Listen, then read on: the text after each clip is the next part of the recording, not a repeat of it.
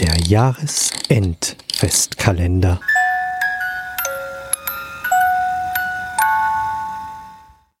Früher war mehr Text von Kati Frenzel. Gesprochen von Rebecca Görmann, Mareile Bayer, Mirko Gutjahr und Lars Engelmann. Sofort aufhören! Die Stimme dröhnte durch die Kirche, und ich sah mich verwirrt nach dem Sprecher um, genau wie alle anderen. Pastor Gurkan, den natürlich niemand Gurke nannte, stand an der Kanzel und sah erschrocken aus. Vermutlich wäre ich auch erschrockener gewesen, wenn mich die Stimme nicht im Halbschlaf erwischt hätte. So war ich einfach nicht wach genug, um angemessen erschrocken zu sein. Man musste der Sprecherin zugutehalten, dass sie mit ihrem Ausruf auch gleich ihr Ziel erreicht hatte.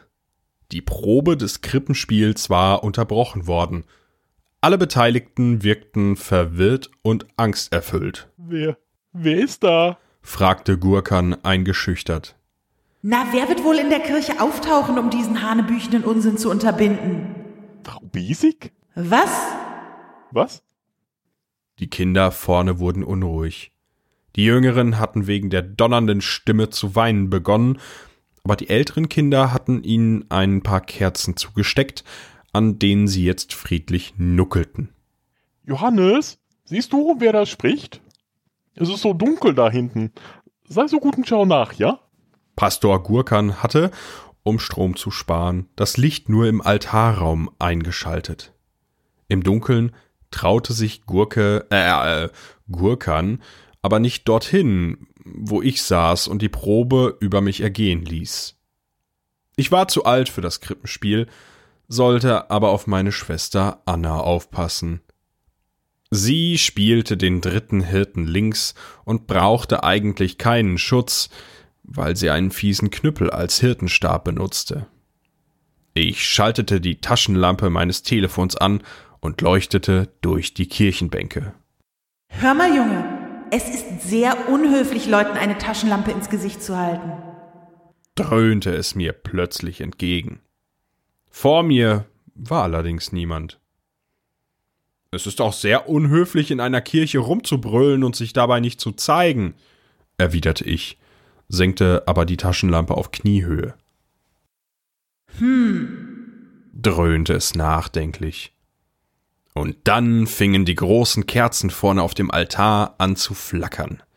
Was seltsam war, weil das nämlich LED-Kerzen waren, damit die Kinder nicht versehentlich die Kirche abfackelten, Äh, machte der Pastor, als das flackernde Licht plötzlich als echtes Feuer von den LED-Kerzen sprang, über den Boden kullerte wie Mini-Kugelblitze und sich dann an der Kirchenbank vor mir sammelte.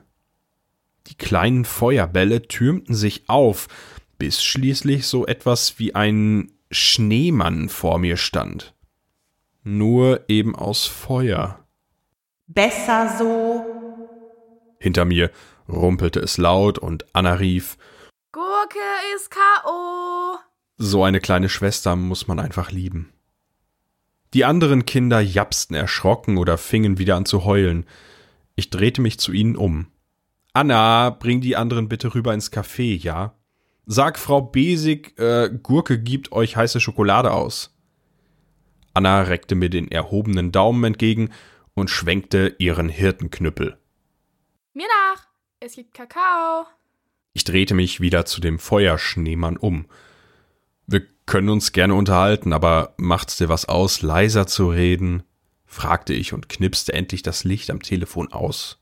Oh, ist der da umgekippt, weil ich so laut rede? Das Feuer wurde ein bisschen weniger hell, fast als würde sich der Schneemann schämen. Nee, keine Sorge. Unser Pastor war einfach nur so beeindruckt von dem Trick mit den LED-Kerzen. Du bist, äh, Gott, hoffe ich? Nicht der andere? Der oberste Feuerball kippte kurz vor und wieder zurück, was sich als Nicken deutete. Ah, Freut mich. Ich bin Johannes. Wieder ein Nicken. Allerdings schien es Gott jetzt doch ein wenig unangenehm zu sein, wie sie hier reingeplatzt war. Tja, Du magst unser Krippenspiel also nicht? fragte ich, um die Situation ein wenig aufzulockern. Gott nickte so heftig, dass der oberste Feuerball fast vom Schneemann rutschte. Das ist totaler Blödsinn, was die da auf der Bühne treiben. Das war alles ganz anders. Und überhaupt, die klauen meine Texte und zahlen nicht mal Tantiemen. Gott schien kurz vorm Explodieren. Also tat ich, was jeder andere Mensch an meiner Stelle auch getan hätte. Ich lud sie auf einen Kakao ein. Kakao? Richtig echten Kakao aus Schokolade? Ich nickte. Wäre allerdings gut, wenn du dich vorher noch äh, umziehen könntest. Ich glaube, Frau Besing holt sonst den Feuerlöscher raus. Der oberste Feuerball rutschte kurz zur Seite, als würde Gott den Kopf schief legen. Dann wurden die Flammen zu einer kleinen, runden Frau mit Brille und wirren Locken, die so etwas wie Spezizismus murmelte. Sie sah ein bisschen aus wie meine Lieblingstante Gerda, nur dass Tante Gerdas Augen braun waren und die von Gott eher wie Bernstein aussahen und mehr strahlten. Ist es weit? fragte Gott und zog aus dem Nichts einen großen, kuscheligen Schal mit Totenkopfmuster, den sie sich um den Hals knotete. Nur über die Straße, sagte ich und hielt ihr die Kirchentür auf. Ich bestellte bei Frau Besig zwei Tassen Kakao und dann schaute ich noch mal kurz nach Anna und den anderen, die den Tisch gleich neben der Küche erobert hatten. Die Tischplatte war voller Kakaopfützen, die Kinder voller Schokoflecken und Anna dirigierte gerade Leise pieselt das Reh. Gott hatte sich in einen Sessel gekuschelt. Seit Jahrhunderten verfälschen die Menschen die Weihnachtsgeschichte. Und nicht nur das, Sie benutzen meine Texte und zahlen nicht mal was dafür. Das ist doch eindeutig eine Urheberrechtsverletzung. Gott schnaubte in ihren Kakao, wodurch sie sich eine Sahnehaube auf der Nase einhandelte. Sie versuchte, sie mit der Zunge wegzulecken, kam aber nicht dran. Ich reichte ihr eine Serviette, aber sie nahm einfach den Ärmel. Dann hat sich die Geschichte mit Jesu Geburt also gar nicht so abgespielt, und die Sache mit den heiligen drei Königen. Gott schnaubte wieder. Sie schien Sahne auf der Nase zu mögen. Glaubst du denn wirklich, diese dämlichen Könige hätten einen Stern vom anderen unterscheiden können? So wären die nie nach Bethlehem gekommen. Außerdem waren die auch nicht nur zu dritt, die hatten ihren halben Hofstaat dabei und ihre Frauen. Aber die tauchen in eurer Bibel natürlich nicht auf. Dabei waren sie diejenigen, die gesagt haben, ohne Geschenke können wir doch nicht zur Babyparty gehen. Zugegeben, dass die Könige von alleine an Geschenke gedacht haben sollten, kam mir auch komisch vor. Bei uns ist das auch so. Mama besorgt die Geschenke und Papa vergisst sogar zu gratulieren, wenn wir zu einem Geburtstag gehen. Aber die Geschichte mit dem Stall, fragte ich. Ach, der Stall.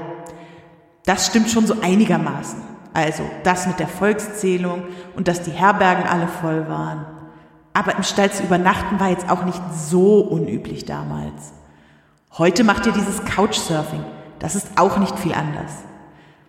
Aber das mit dem Engel der Verkündigung und den Hirten und dass die Könige da gekniet hätten bei der Krippe, ne, das stimmt alles so nicht. Erstens war der Balthasar zu alt zum Hinknien. Der hatte schlimmes Rheuma und wäre gar nicht mehr hochgekommen. Und alle drei waren ohnehin viel zu stolz, um vor irgendwem zu knien. Außerdem musst du ja bedenken, da lag klein Jesus. So ein süßes Bengelchen, sag ich dir. Und schrie und musste gestillt werden. Die feinen Herren Könige standen dann nur im Weg rum, bis ihre Frauen die Sache in die Hand nahmen. Die haben meinen Jesus gewaschen und gewickelt und ihre Männer nach draußen geschickt Josef gleich mit ihm. Der hatte ja mit Jesus eh nichts zu tun. Und ich sag dir, der war echt angefressen deswegen. Der hatte Angst, dass jetzt alle nur noch nach Maria und unserem Baby gucken würden und er ganz vergessen wäre. Deshalb hat er mit den Königen ausgemacht, dass sie das alles ein bisschen anders erzählen. Denen war das nur recht, Ein bisschen peinlich war es ihnen nämlich schon, dass sie ohne ihre Frauen nicht mal Bethlehem, geschweige denn den richtigen Stall gefunden hätten. Also beschlossen sie, die Geschichte ein wenig anzupassen. Ich habe sie später natürlich nochmal richtig diktiert, diesem Lukas, aber der hat lieber den Königen geglaubt und diese männerlastige Version aufgeschrieben. Sie nahm einen großen Schluck aus ihrer Tasse und atmete dann lange aus. Aber dafür kannst du ja nichts, Junge. Ist nicht deine Schuld, dass die Menschen irgendwann bekloppt geworden sind und ein Geschlecht über das andere gestellt haben. Oder überhaupt dieses binäre Geschlechterding angezettelt haben. Im Ernst, guck dir meine Schöpfung an. Die ist doch echt vielfältig, oder? Mache ich den Eindruck, als könnte ich nur bis zwei zählen? Gott schaute mich herausfordernd an und ich schüttelte den Kopf. Aber du bist Gott. Also, wieso sagst du den Leuten nicht einfach, dass das alles Blödsinn ist, was in der Bibel steht? Angeblich war Gott doch allmächtig. Da sollte das doch kein Problem sein. Was glaubst du denn, was ich hier mache? Ich tingle von Krippenspiel zu Krippenspiel, um die Geschichte richtig zu stellen. Aber niemand hört zu. Die eine Hälfte kippt um wie dein Pastor, die anderen faseln was von zu vielen Space Cookies und letztes Jahr in den USA bin ich sogar verklagt worden. Ich hustete. Etwas Kakao tropfte aus meiner Nase. Du, du wurdest verklagt? Echt? Gott murrte. Ja, angeblich habe ich das Krippenspiel gestört und die Kinder traumatisiert. Puh. Die Kostüme, die die Eltern gebastelt hatten, die haben schon vorher die Kinder traumatisiert. Ich schielte zu Anna und den anderen Kindern aus unserem Krippenspiel. Sie trugen alle noch ihre Alltagskleidung. Wie ist das ausgegangen mit der Klage? Fragte ich. Naja, am Ende war es dann eher peinlich als schlimm. Ich habe versucht, Gegenklage einzureichen, wegen des Urheberkrams.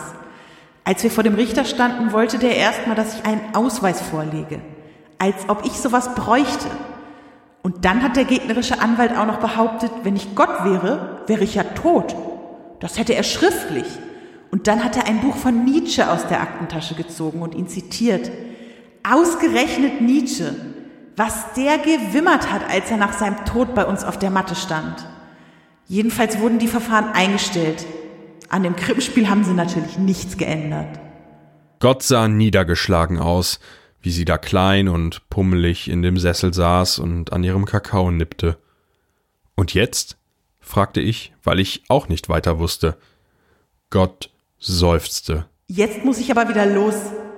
Ich kann hier nicht rumhängen und warten, dass dieser Gurkan wieder zu sich kommt und mir dann auch noch glaubt. Das tut nie jemand. Aber sie zu erschrecken macht Spaß. Gott zwinkerte und trank ihren Kakao aus. Danke fürs Zuhören, mein Junge. Das hat gut getan. Und der Kakao war wirklich vorzüglich. Kann ich mich irgendwie revanchieren? Ich stutzte kurz. Wann konnte man bei Gott schon mal persönlich einen Wunsch vorbringen? Ich überlegte und schaute die kleine pummelige Gott an. Dann lächelte ich. Und Gott lächelte zurück. Ich brachte die Kinder zurück in die Kirche, wo ihre Eltern sie jeden Moment abholen würden.